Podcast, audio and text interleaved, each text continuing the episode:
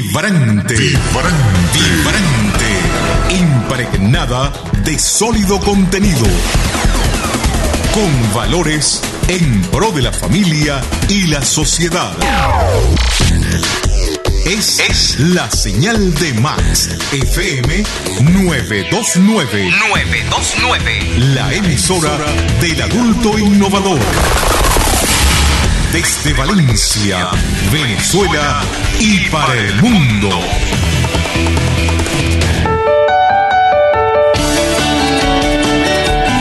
Una semilla germina cuando se cultiva con dedicación y excelencia. Max FM presenta Cultivemos Salud con el doctor José Pacheco. Cultivemos Salud. Muy buenas tardes amigos, bienvenidos a esta nueva emisión de Cultivemos Salud, generando señal desde Valencia, Venezuela, para la región central del país a través de Max 92.9 FM, radio para un mundo saludable y maravilloso. A nivel nacional e internacional, póngalo en su celular, en su PC o en su computadora de mesa www.maxfm929.com y también por nuestras redes sociales arroba cultivemosalud.be. Les saludamos muy cordialmente Mauricio Belio, en la producción, musicalización y redes sociales Ricardo Pacheco y Mayra Navas, en el segmento de literatura infantil Victoria Valentina Pacheco. Ante el micrófono quien les habla, José Ovelio Pacheco Malpica, médico pediatra certificado de locutor 20298. Esta es una producción nacional. Este programa es una presentación de Farmacia Internacional, que tiene más de 38 años atendiendo eficazmente las necesidades de medicinas de sus clientes. En el edificio Lucania, detrás del Centro Comercial Camoruco, al frente de PDVSA. Farmacia Internacional, salud y bienestar para su hogar.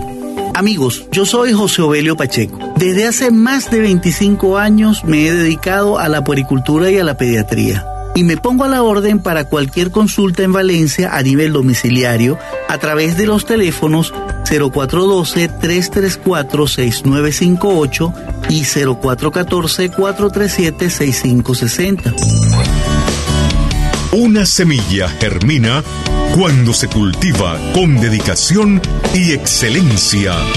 Cultivemos salud.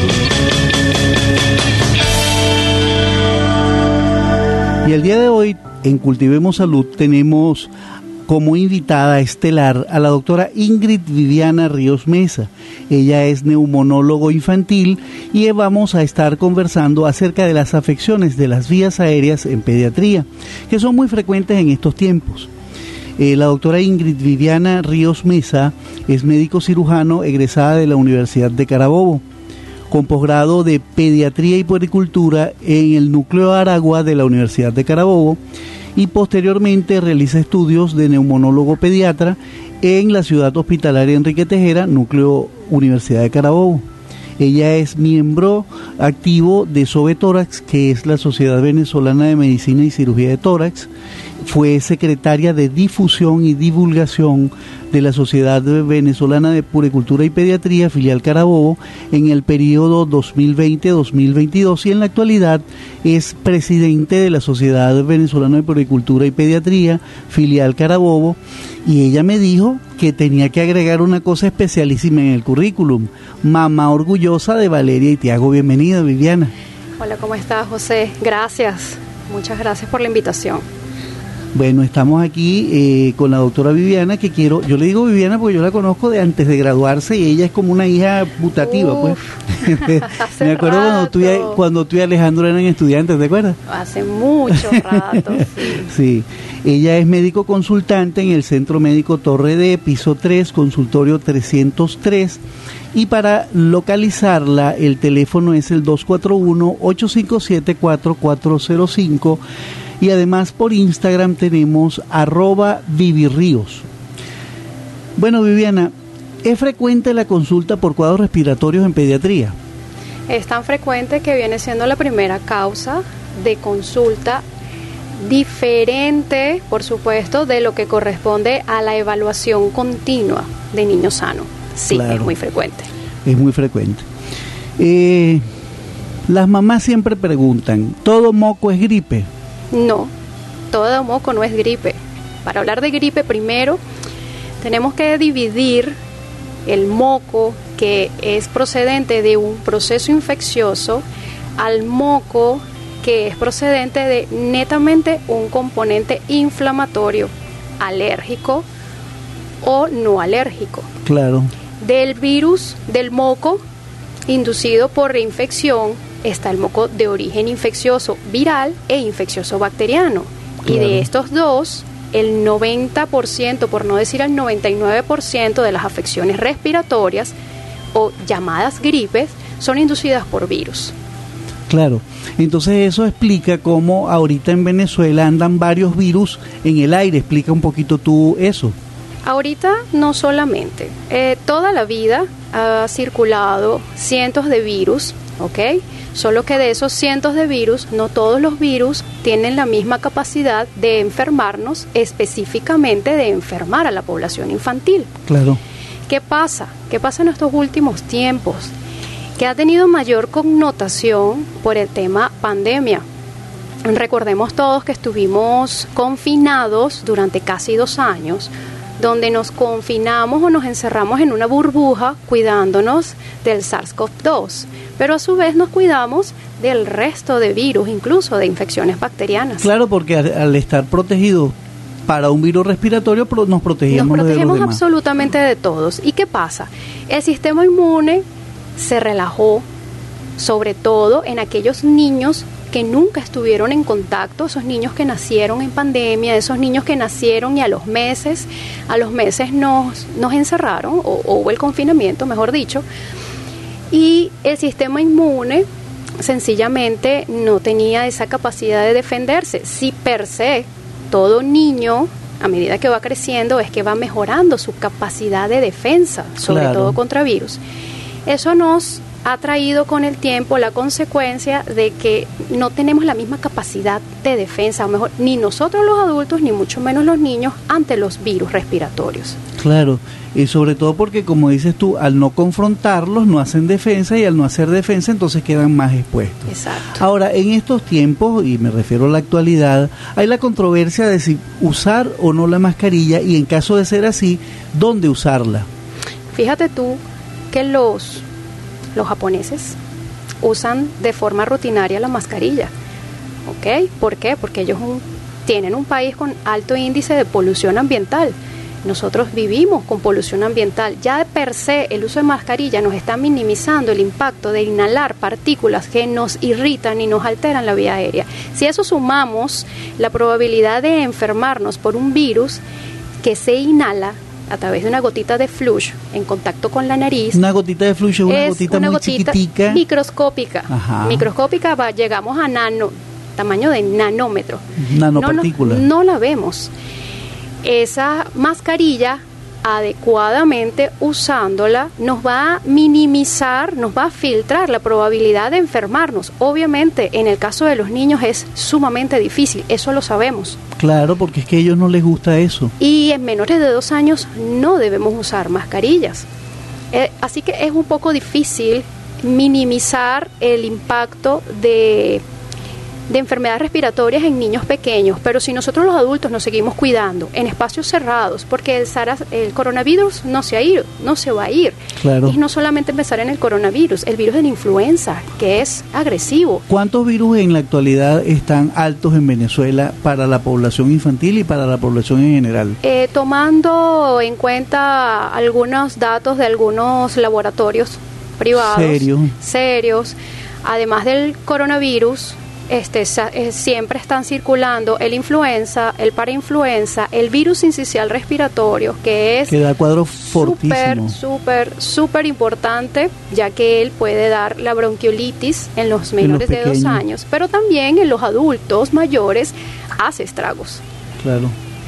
Ahora, ¿Por qué son tan frecuentes las infecciones respiratorias en los niños? Porque las mamás dicen, mire, hace tres semanas usted me lo trató y otra vez tiene gripe. ¿Por qué son tan frecuentes esos cuadros respiratorios en la edad pediátrica? Bueno, como había comentado hace rato, el sistema inmune viene a la par con el crecimiento del niño.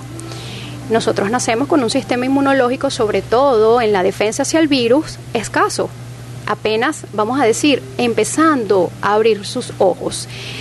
Está descrito que todo niño menor de 3 años de edad tiene un sistema inmune aproximadamente por debajo del 75% en desarrollo. A los 3 años puede llegar al 75%. Imagínate tú un niño de un año o menos de un año siendo expuesto a ambientes como maternal, guardería, por eh, necesidad. Precisamente era un punto importante porque las mamás dicen, desde que lo metí en la guardería no sale de una gripe. Es que ese es el punto.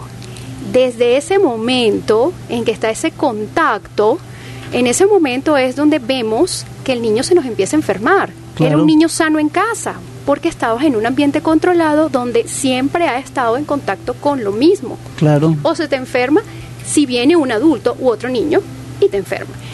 Está descrito que, que puede ser con cuadros abiertos o asintomáticos. O asintomáticos, sencillamente el virus ingresa. Claro. Su sistema de defensa verá si, si lo ataca adecuadamente o, no. Entonces ese niño puede enfermarse de 6 a 9 veces en un año de procesos respiratorios. No todos van a durar 3 días, no todos van a durar 7 días, algunos pueden durar hasta 10 días. Todo va a depender de muchas cosas que rodeen al niño. Pero tristemente, tristemente, esa es la realidad en todo pequeñín debajo de tres años de edad. Claro. Estamos hablando con la doctora Ingrid Viviana Ríos Mesa. Ella es neumonólogo infantil, es médico consultante en el Centro Médico Torre D y para ubicarla 0241 857 4405 o por Instagram arroba Vivi Ríos. Eh, vamos a ir a identificar y ya regresamos, pero antes yo quiero hablarles de póngale color a su comida. Eh, póngale color a su comida es un detalle importante que nosotros damos en cada programa porque mientras más variedad de colores existan en la comida del momento, en las tres comidas del día y a lo largo de la semana, esa variedad de colores conlleva a una gran variedad de macronutrientes como proteínas, azúcares y grasas y una eh, porción importante también de eh, vitaminas y de otros oligoelementos. Hoy vamos a hablar de una deliciosa ensalada, la ensalada de aguacates y palmitos. Entonces, esta es una ración para seis personas. Ocho trozos de palmitos troceados, eh, un cuarto de lechuga cortada en julianas, una manzana, un aguacate grande, dos tomates grandes. Los que deseen agregarles pueden colocarle almendras o nueces, aceite preferiblemente de oliva, un limón grande, sal y pimienta. ¿Cómo va la preparación? Lave cuidadosamente los palmitos, la lechuga, la manzana y los tomates. Luego, en la medida que vaya cortando los ingredientes antes mencionados, vaya colocándolos en un envase o bol. Corte en trozos pequeños los ocho palmitos. Rebane en julianas el cuarto de, el cuarto de kilo de lechuga. Pique en pequeños trozos la manzana. Corte en tajadas gruesas el aguacate pique en rodajas los dos tomates, mezcle los ingredientes en el bol u olla, bañe con el jugo del limón grande y luego agregue aceite, sal y pimienta al gusto. Y a degustar esta deliciosa y saludable ensalada. ¿Qué te parece, Viviana? Deliciosa, yo la adoro, me encanta. muy saludable y muy sabrosa. Vamos a identificar y ya regresamos. Bueno, y llegó el tiempo de la publicidad. Y ahora vamos a hablar de la Farmacia Internacional, que tiene más de 38 años atendiendo eficazmente las necesidades de medicinas de sus clientes. Es una farmacia de mucha trayectoria y experiencia en Valencia. Cuenta con el más amplio stock de medicinas. Tiene además la mayor variedad de marcas para cada tipo de medicamentos. Sus precios son muy competitivos. Le atienden con gran seriedad y responsabilidad Disponen también de medicamentos especiales del ramo oncológico. y tienen un trato humano y de respeto. Su acceso muy fácil. En el edificio Lucania, detrás del Centro Comercial Camoruco, al frente de PDVSA. Farmacia Internacional, salud y bienestar para su hogar. Amigos, yo soy José Ovelio Pacheco. Desde hace más de 25 años me he dedicado a la puericultura y a la pediatría. ¿Cómo? Haciendo control de niños sanos, evaluando crecimiento y desarrollo, tratando niños y adolescentes con diversos tipos de enfermedades agudas, es decir, de reciente comienzo, o crónicas, que son las que tienen mucho tiempo. Y me pongo a la orden para cualquier consulta en Valencia a nivel domiciliario a través de los teléfonos 0412-334-6958 y 0414-437-6560. También en Instagram, JO Pediatra o cultivemosalud.be. Max FM Cultiva tu salud con el doctor José Pacheco. Cultivemos salud. Bien amigos, y continuamos acá en Cultivemos Salud con la doctora Ingrid Viviana Ríos Mesa, médico neumonólogo, quien eh, usted puede ubicarla por el 0241 857-4405 y corrijo el Instagram es ilatina.viviríos con dos V en el Instagram arroba y punto Bueno, hemos hablado de la frecuencia de los cuadros, comenzamos a hablar de por qué los niños en las, en las guarderías tienen este, estos problemas. Eh, y vamos a continuar así. Eh, ¿Cuál es la frecuencia de, la de, de las infecciones respiratorias eh, en general? Bueno, las infecciones respiratorias es lo más frecuente, como te había explicado, de la consulta pediátrica o de la asistencia a las emergencias. Según la edad del paciente, pues va a variar esa frecuencia. Todo niño menor de 3 años de edad va a tener más visita según los factores de riesgo que lo envuelvan, si es un niño escolarizado, si es un niño que es alérgico, pues para él va a ser mucho más susceptible presentar un proceso infeccioso o perpetuarse la presencia del moco. Claro. Si es un niño mayor de 5 años, pues ya esos procesos respiratorios deben de ir minimizando y también todo viene a la par según la estación. Claro. Obviamente en Venezuela no tenemos las cuatro estaciones del año, pero sí tenemos momentos en donde circulamos el virus de la influenza, y cuando circula el virus de la influenza sabemos que la probabilidad de caer es altísima. No, y las condiciones ambientales, por ejemplo, cuando hay mucho calor y hay mucho viento, entonces el polvo, el polen de la, en los sitios donde hay bastante flor, etcétera. La parte, la parte ambiental, ambiental, pero allí no entran las infecciones. Allí no, no, claro. más en inflamación. Me refiero, me refiero a los cuadros respiratorios que también estas condiciones pueden, en general, pueden ayudar. Sí, exactamente. Claro. Ahora hay la pregunta de las mamás Hace un mes usted me lo trató, ahorita tiene gripe otra vez. ¿Le repito el tratamiento? Pues no, no siempre es gripe, no siempre es lo mismo. A veces, ¿qué pasa? A veces yo le digo a mis mamis, el niño está pasando por un proceso inflamatorio muy importante y está drenando moco. Si el niño tiene antecedentes de ser alérgico, para él la desinflamación va a ser mucho más lenta. Claro. Y si desafortunadamente es llevado Estamos hablando del niño pequeño, porque no es común que el niño que pase los cinco años, no es común, pero no significa que no suceda, se vuelva a enfermar. Claro. Si ese niño tiene una, un problema anatómico de base, con facilidad va a obstruirse y va a presentar moco. Si ese niño tiene un problema inmunológico de base, con facilidad se va a infectar. Si es un niño alérgico, va a tardar más en mejorar y en, muchas ocasiones recae. exactamente tienden a recaer. Y si de per se eh, posiblemente estamos hablando de que el niño se te va a enfermar de 6 a 9 veces en un año, aproximadamente va a pasar mes y medio, no llegas a los dos meses para volver a presentar un episodio respiratorio infeccioso. Claro, claro, infeccioso. Ahora, siempre las mamás también te preguntan, cada vez que el niño tosa lo nebulizo? No. Primero tenemos que tener en cuenta que el mecanismo de la tos es súper importante que esté presente. ¿Y la ¿Por qué? causa? Porque la presencia de tos significa alerta, algo está sucediendo. ¿Por qué estoy tosiendo? Estoy tosiendo porque está inflamado, porque tiene moco, porque tengo un cuerpo extraño. Estoy tosiendo porque estoy tosiendo. No debemos quitar la tos. No debemos pensar en salir corriendo a quitar la tos. Necesitamos buscar la causa de la tos y tratar la causa de la tos. Claro. Hay una cosa importante que tú has mencionado aquí cuando hablamos de cuerpo extraño.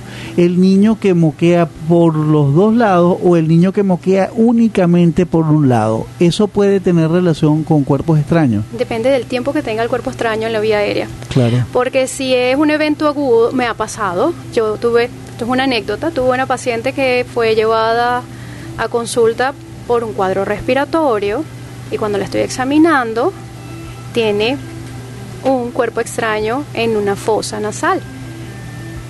Ya tenía casi un mes con eso allí. Claro, ahí ya la cosa es para los dos lados. Estaba inflamada, Claro. bilateral. Entonces, y no respiraba bien y la Claro. producción de moco era de los dos. Así que va a depender del tiempo que esté presente. Como en la medicina siempre, hay que individualizar Eso cada es caso. correcto. Ahora, hay una cosa que está vigente, que es el COVID. Las mamás te dicen, desde que le dio COVID, ahora se enferma más. Sí, vamos a decir que eso es en boga, eso está en boga, está descrito, está descrito que el virus del SARS- SARS-CoV-2 altera nuestra respuesta inmunológica. No a todo el mundo, porque yo creo que eso es al azar, una respuesta inmunológica. Claro. ¿Qué pasa? Hace que nuestro cuerpo se comporte como si fuéramos unos niñitos, Claro. unos bebecitos. Nos enfermamos con mayor frecuencia. Muchas veces el paciente tiene que derivarse al inmunólogo para asegurarse de que no esté presenta algo- presentando alguna falla en la respuesta inmune. Sencillamente es que está bajando nuestra capacidad de defendernos y por eso fácilmente te vas a volver a enfermar. Y por eso también está descrito, además, el COVID prolongado en pediatría. Claro. Ahora hay otra cosa por la que también las mamás consultan, llaman, etcétera. Doctora, le está sonando el pecho, ¿qué hago? ¿Qué hago? Llévelo a consulta para revisarlo. Claro, porque es que la gente, yo te digo, yo particularmente no creo en, en consultas ni de llamadas ni de WhatsApp, porque una foto no, pon- no permite poner el estetoscopio, utilizar el otoscopio, hacer la palpación del abdomen, percutir al niño, e- examinarlo, pues. Es, es muy difícil, tú sabes que es, eh, ya de por sí en muchos países las, las consultas, las teleconsultas están eh, a la puerta, ¿ok? Pero es que una teleconsulta nunca, nunca, nunca va a superar el examen físico. Nunca. Jamás y nunca. ¿Qué podemos hacer por teléfono? Orientar a la madre. Hacer la orientación inicial, madre. hacer la orientación inicial. ¿Cuál es mi orientación? Claro, Mi orientación es, tiene fiebre, bájale la fiebre, tiene moco, lávale la nariz, lo ves con dificultad respiratoria, sácalo si tiene dificultad respiratoria, una emergencia, para que sea evaluado. claro. Las cosas básicas tú las puedes orientar, pero cuando hay una emergencia hay que llevarlo a la emergencia. Exacto. A veces cuando dice tiene moco, doctor, es que le está- se le suena el pecho. Tenemos que recordar de que no siempre cuando las mamis dicen le suena el pecho es que realmente está inflamado los bronquios, porque es lo que se oye cuando hay inflamación bronquial o hay moco flojo en las, en las cavidades bronquiales. Los niños pequeños son una cajita resonadora. Claro. Y si tienen la nariz súper congestionada, que ocurre mucho con frecuencia en los bebés menores de tres meses, va a aparecer como si hubiese moco abajo. Por eso es tan importante el examen físico cuando Claro. dicen mi hijo le suena el pecho. Claro. No siempre es así. No siempre es así. Hay una pregunta que también es frecuente. Doctora, como tienen eh, moquito, yo le puedo poner esas goticas que son vasoconstrictoras mientras usted lo ve. Mira, ese mientras es mientras, ¿qué? 72 horas. Sí. Sí, porque es que la gente se malacostumbra Sí, a esas sí. gotitas que son maravillosas porque no lo voy a negar. Claro. Son perfectas cuando hay un sangrado. Nasal. Son perfectas para esa etapa aguda de 72 horas, de ese catarro, de esa gripe, para ayudar momentáneamente a descongestionar. Más nada. Momentáneamente. Eso es sabroso. Así como entró, así desaparece. Pero no lo podemos usar menos de tres más de tres veces al día y no lo debemos usar mucho tiempo porque tiene sus efectos secundarios. Claro. O sea, el bebé también le sube la tensión. Además de que tiene sus efectos secundarios a nivel de tensión arterial. Sí. Claro. Ajá. Pero otra pregunta que repiten con mucha frecuencia. Doctora, está bien, yo le voy a ir lavando la nariz y le voy a ir bajando la fiebre, pero ¿y el antibiótico? El antibiótico va a depender del examen físico y de lo que considere pertinente el médico pediatra o el especialista. Como les dije al principio, el 90% de las afecciones respiratorias son de tipo viral. Claro. Viral. No es normal que un muchacho le diga, vamos a darle antibiótico este mes, le di hace dos meses, le di hace... Ojo, ¿qué está pasando allí? Los virus son los que nos echan a perder la vida. Así que tenemos que tener un poquito de paciencia, bajo vigilancia, por supuesto. Claro. Ahora hay otra pregunta que es muy frecuente también cuando se acerca un fin de semana y la mamá le dice, mire doctor, tiene la gripe, pero nosotros vamos para la playa, ¿qué hago? ¿Me lo, me lo llevo o me quedo en casa?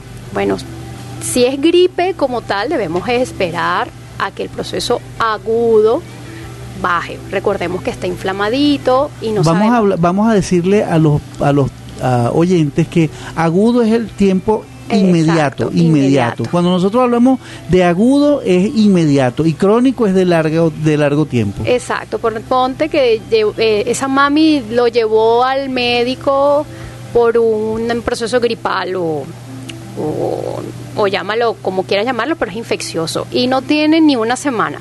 No, no lo recomiendo. Ahora, si es un muchacho que es alérgico o que siempre vive con dificultad para sacar el moco, puede ser que esa sal marina te ayude a arrastrar ese exceso de secreción que están en los senos paranasales. Eso es lo que hace. Ese es el beneficio, el hermoso beneficio. Para el que lo beneficia. Para el que lo beneficia, porque no todo el mundo beneficia. Claro. Y esa es una indicación que va a ser su pediatra o su neumonólogo infantil en el momento en que corresponda. Bueno, vamos a ir a identificar, estamos hablando en Cultivemos Salud con la doctora Ingrid Viviana Ríos Mesa, ella es neumonólogo pediatra y para ubicarla 0241-857-4405 o en Instagram arroba y latina.vivirríos. Vamos a identificar y ya regresamos con más de Cultivemos Salud, pero antes vamos a hablar de la adecuada actividad física para ti.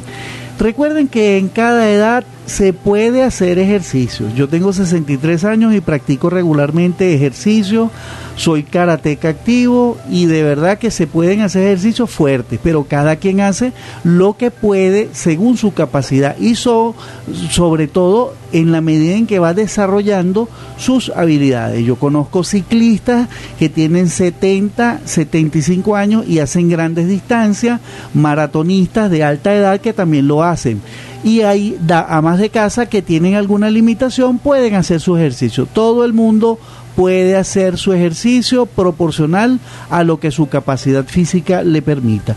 Antes de hacer ejercicios, usted tiene que hacer los ejercicios de calentamiento, que son un conjunto de ejercicios de músculos para eh, adaptarlos a la actividad y de las articulaciones para evitar que hayan lesiones cuando se hace el ejercicio.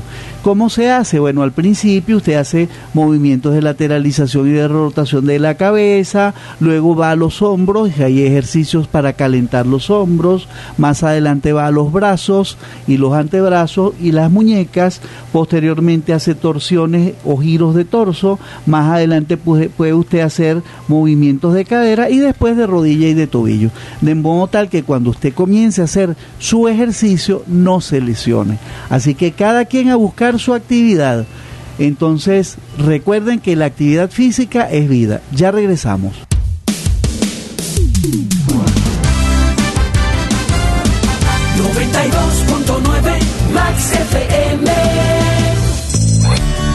Estamos de vuelta con más y mejor información para usted.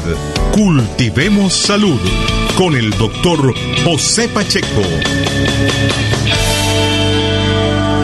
Continuamos acá en Cultivemos Salud hablando acerca de las afecciones en las vías respiratorias en pediatría con la doctora Ingrid Viviana Ríos Mesa, que es neumonólogo pediatra y usted la puede contactar por el 0241-857-4405 o por Instagram arroba y punto vivirríos.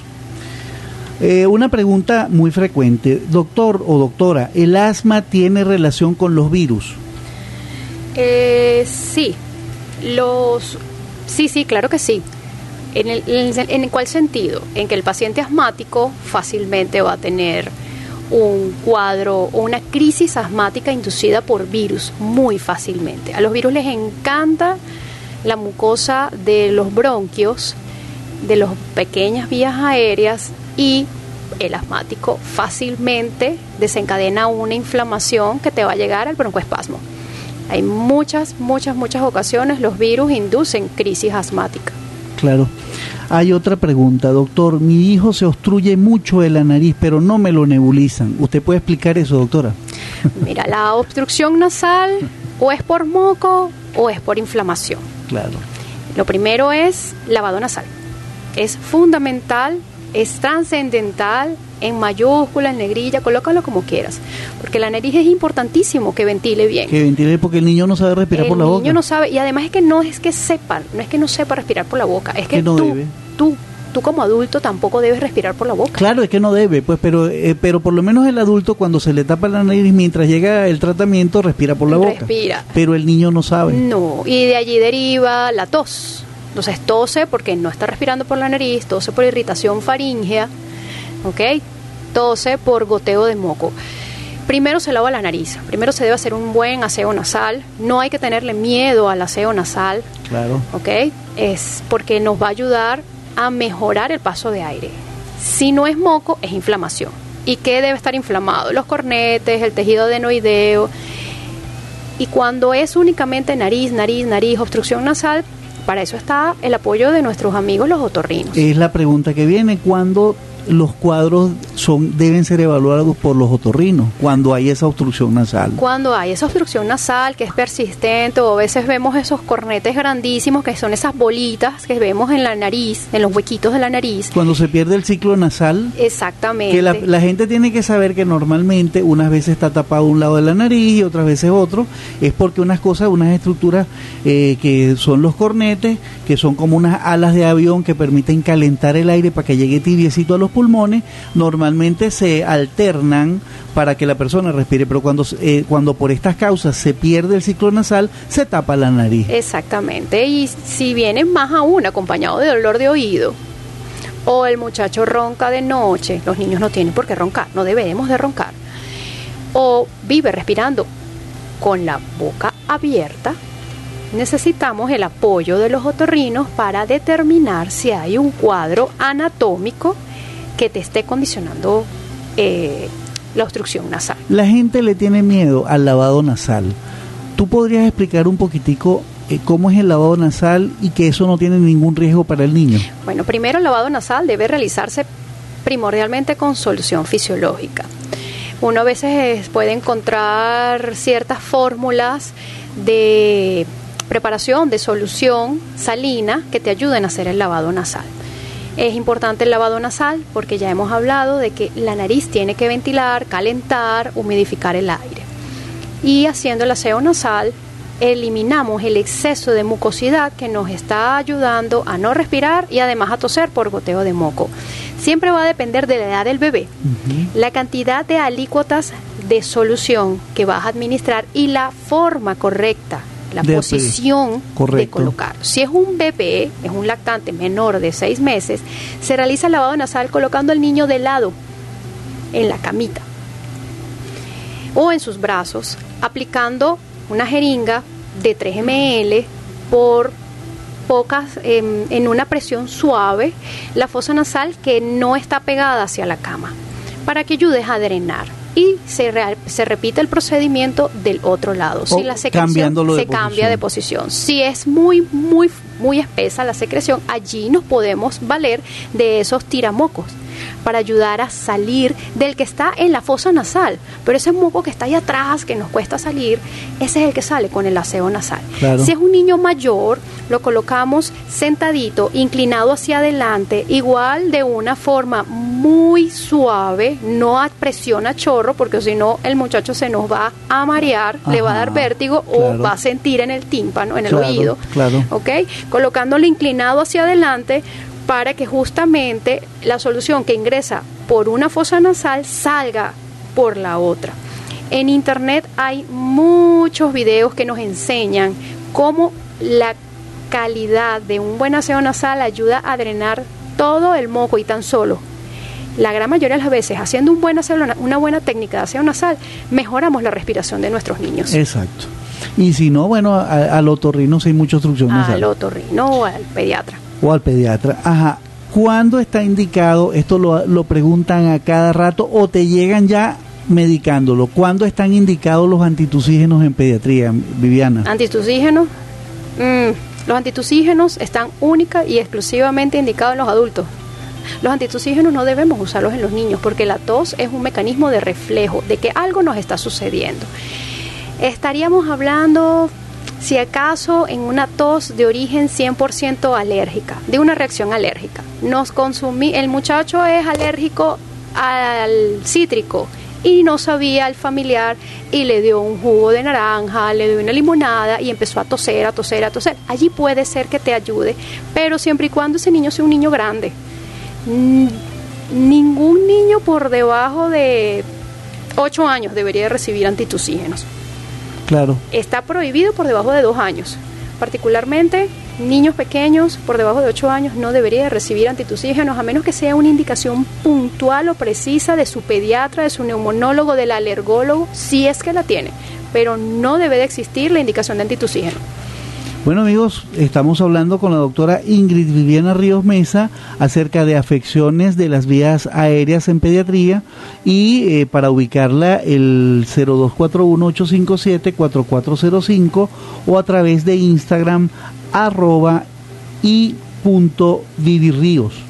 Vamos a hablar ahora de la buena lectura para tu cerebro y tu cultura. Recuerden amigos que el niño que lee, porque hoy nos toca literatura infantil, va a ser un adulto lector y el, adulto lector y el niño lector aumentan su cultura en la medida que leen, mejoran su conocimiento, pero además en el caso de los adultos van en contra, es decir, evitan el Alzheimer. Hoy vamos a hablar de un cuento por la literatura infantil que nos toca. El cuento de Las manchas del jaguar. Esta es una adaptación de una leyenda de la cultura maya que se originó en la península de Yucatán en México. Entonces cuenta la antigua leyenda que hace miles de años, cuando todavía no existía el ser humano, hubo un jaguar de pelo catire que se que le sucedió algo muy especial. ¿Quiere conocer la historia? Bueno, parece ser que el animal era plenamente feliz porque estaba en buena forma física, tenía alimentos de sobra a su alcance y se llevaba estupendamente bien con el resto de los animales. Además, se sentía agradecido por poder despertarse cada mañana en uno de los lugares más hermosos que se podría imaginar, la península de Yucatán. Como a todo buen felino le encantaba pasear por el bosque envuelto de la oscuridad de la noche y escalar la montaña durante el día, pero sin lugar a duda su afición favorita era lamer su propio pelaje. Le causaba un gran placer lamer ese pelaje tan amarillo y brillante sin ninguna mancha para el momento porque era tan brillante como el mismo sol. Para, para él era fundamental mantenerlo limpio, no solo para sentirse más guapo y aseado, sino también porque era consciente de que suscitaba una enorme admiración a todos los animales. Pero ¿qué pasó? En la mata un día donde él se sentó a la sombra de una mata de aguacates, para descansar, de repente unos monos comenzaron a saltar y a lanzarle aguacates y el, con la continuación de esta historia yo invito a los padres a que le lean este hermoso cuento para que ellos sepan, según esta historia fabulada de, de, la, de la leyenda de hace miles de años eh, de México, que explica por qué los jaguares tienen mancha. Ya regresamos con más de Cultivemos Salud. Y ahora el momento publicitario de Cultivemos Salud. Y ahora vamos a hablar de un asociado estelar de Cultivemos Salud. Se trata de Farmacia Internacional, que tiene la mayor variedad de marcas para cada tipo de medicamento. Cuenta con el más amplio stock de medicinas y es una farmacia con mucha trayectoria y experiencia en Valencia, figúrense, más de 38 años atendiendo eficazmente las necesidades de medicinas de sus clientes. Sus precios muy competitivos. Le atienden con gran seriedad y con mucha sensibilidad humana y responsabilidad. Y disponen también de medicamentos especiales en el ramo oncológico. Y muy fácil acceso en el edificio Lucania, detrás del Centro Comercial Camoruco, al frente de PDVSA. Farmacia Internacional, Salud y Bienestar para su hogar través de los teléfonos 0412-334-6958 y 0414-437-6560, yo me pongo a la orden para cualquier consulta en Valencia a nivel domiciliario. Yo soy José Ovelio Pacheco y desde hace más de 25 años me he dedicado a la puericultura y a la pediatría, haciendo control de niños sanos, evaluando crecimiento y desarrollo, evaluando y tratando niños y adolescentes con enfermedades agudas y enfermedades crónicas que son o de corta duración o de larga duración y me pongo a la orden para cualquier consulta en Valencia a nivel domiciliario a través de los teléfonos 0412-334-6958 y 0414-437-6560. Y usted, además de los teléfonos, me puede seguir a través de Instagram por el OTAO Pediatra o también por cultivemosalud.be. Cultivemos Salud amigos y continuamos acá en Cultivemos Salud en nuestro último segmento con la doctora Ingrid Viviana Ríos Mesa hablando acerca de las afecciones de las vías respiratorias en pediatría. Una pregunta, vamos a hablar ya ahora un poco más de prevención. ¿Cuándo, bueno, de tratamiento y de prevención en la primera pregunta y luego de prevención con las vacunas? ¿Cuándo acudir al neumonólogo pediatra? Mira, nosotros estamos para ayudar al pediatra. Cuando esos procesos respiratorios se vuelven recurrentes en el niño, estamos, entramos nosotros, ya que nosotros pues pedimos una serie de estudios, tenemos un abanico un poco más extenso, pues para eso estudiamos dos años más en la especialidad, sobre las posibles causas. Bien, estamos allí para cuando un proceso infeccioso o un proceso inflamatorio de la vía aérea se le escapa de las manos al pediatra, estamos allí para apoyar. Claro. Bien, igualmente el neumonólogo, el alergólogo, cuando no compete 100% el neumonólogo o necesitamos también de la, del apoyo, la herramienta del alergólogo, pues trabajamos Cuando se necesita el equipo multidisciplinario, porque a veces está el chamo con el cuadro infeccioso, pero además tiene una base inmunológica. Exactamente, y siempre tenemos que trabajar en equipo.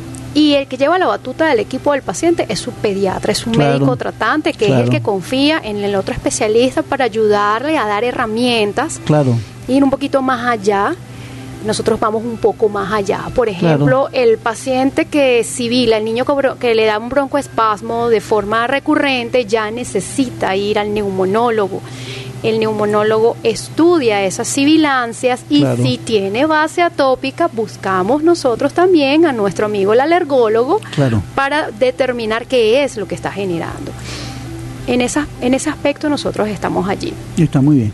Ahora vamos a hablar un poco, eh, como pediatras que somos, ¿verdad? Los dos eh, de la importancia de las vacunas. En el caso, por supuesto, de hay, que, hay que cumplir el esquema básico que no es completo del Ministerio del Poder Popular para la Salud, pero es que obligatorias no solamente son esas, sino también las que llaman privadas. Habla un poquito sobre todo de las del esquema en general y luego de las vacunas que eh, nos hacen prevenir cuadros de neumonías y cuadros respiratorios.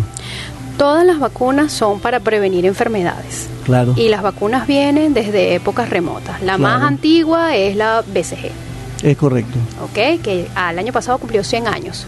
de haber sido descubierta. Ajá, y también la antivariólica estuvo y la variola de las estamos hablando ahorita de las actuales. De las recientes, de las recientes. Bien. Correcto. Tenemos un amplio esquema de vacunación que en nuestro país solamente contamos con un grupo de vacunas que son gratuitas, gratuitas y obligatorias que están en por el Ministerio del Poder Popular de la Salud, pero en la Sociedad Venezolana de Pediatría y Puericultura nosotros tenemos la presencia de lo que debería de ser el cartón o la tarjeta de vacunación Claro. completa de nuestra infancia y adolescencia venezolana. Es importante porque la- Importantísimo. Eh, porque es que tú has hablado de un punto que administrativamente la gente contaba con que el niño después de los seis años ya no era eh, manejo del pediatra.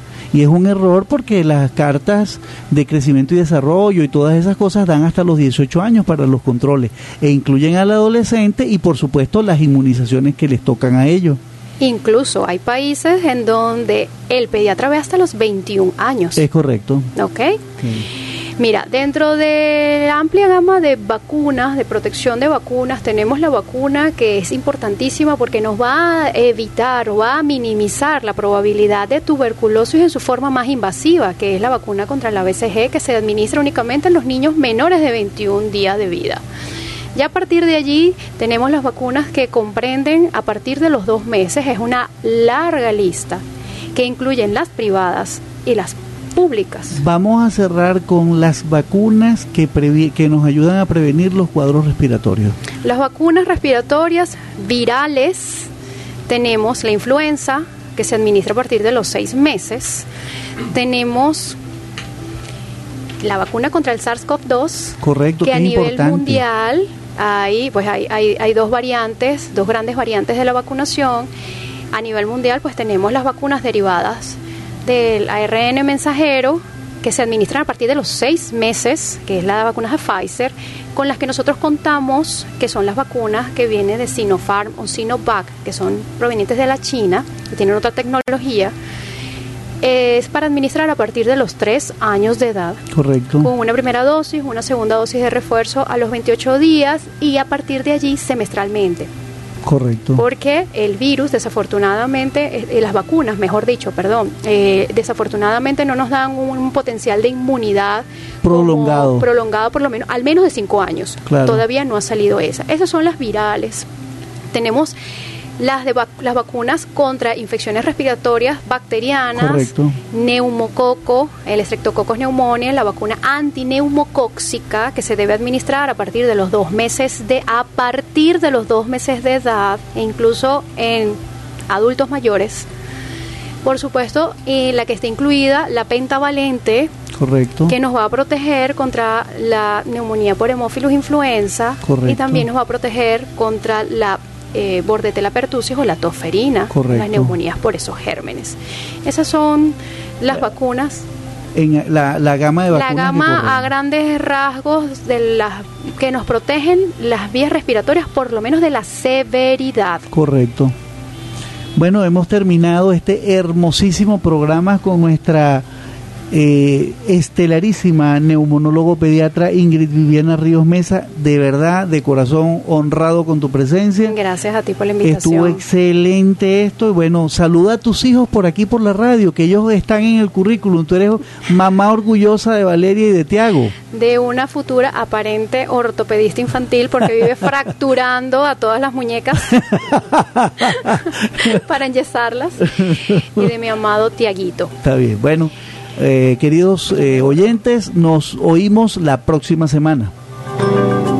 Nos despedimos muy cordialmente desde la Dirección General Mauricio Belio, en la producción, musicalización y redes sociales, Ricardo Pacheco y Mayra Navas. En el segmento de literatura infantil, Victoria Valentina Pacheco, y ante el micrófono quien les habla, José Ovelio Pacheco Malpica, médico pediatra, certificado de locutor 20298. Esta es una producción nacional. Este programa fue una presentación publicitaria de Farmacia Internacional, que tiene más de 38 años atendiendo eficazmente las necesidades de medicinas de sus clientes. En el edificio Lucania, detrás del Centro Comercial Camoruco, al frente de PDVSA. Farmacia Internacional, salud y bienestar para su hogar. Amigos, yo soy José Obelio Pacheco. Desde hace más de 25 años me he dedicado a la puericultura y a la pediatría y me pongo a la orden para cualquier consulta en Valencia a nivel domiciliario a través de los teléfonos 0412-334-6958 y 0414-437-6560. Y recuerden amigos, háganlo bien, lo vean o no lo vean, eso habla de su compromiso con usted mismo, con Dios, con nuestros semejantes y con nuestro amado planeta Tierra. Hasta un próximo programa educando a toda una sociedad con el conocimiento más preciado, la salud. Cultivemos salud.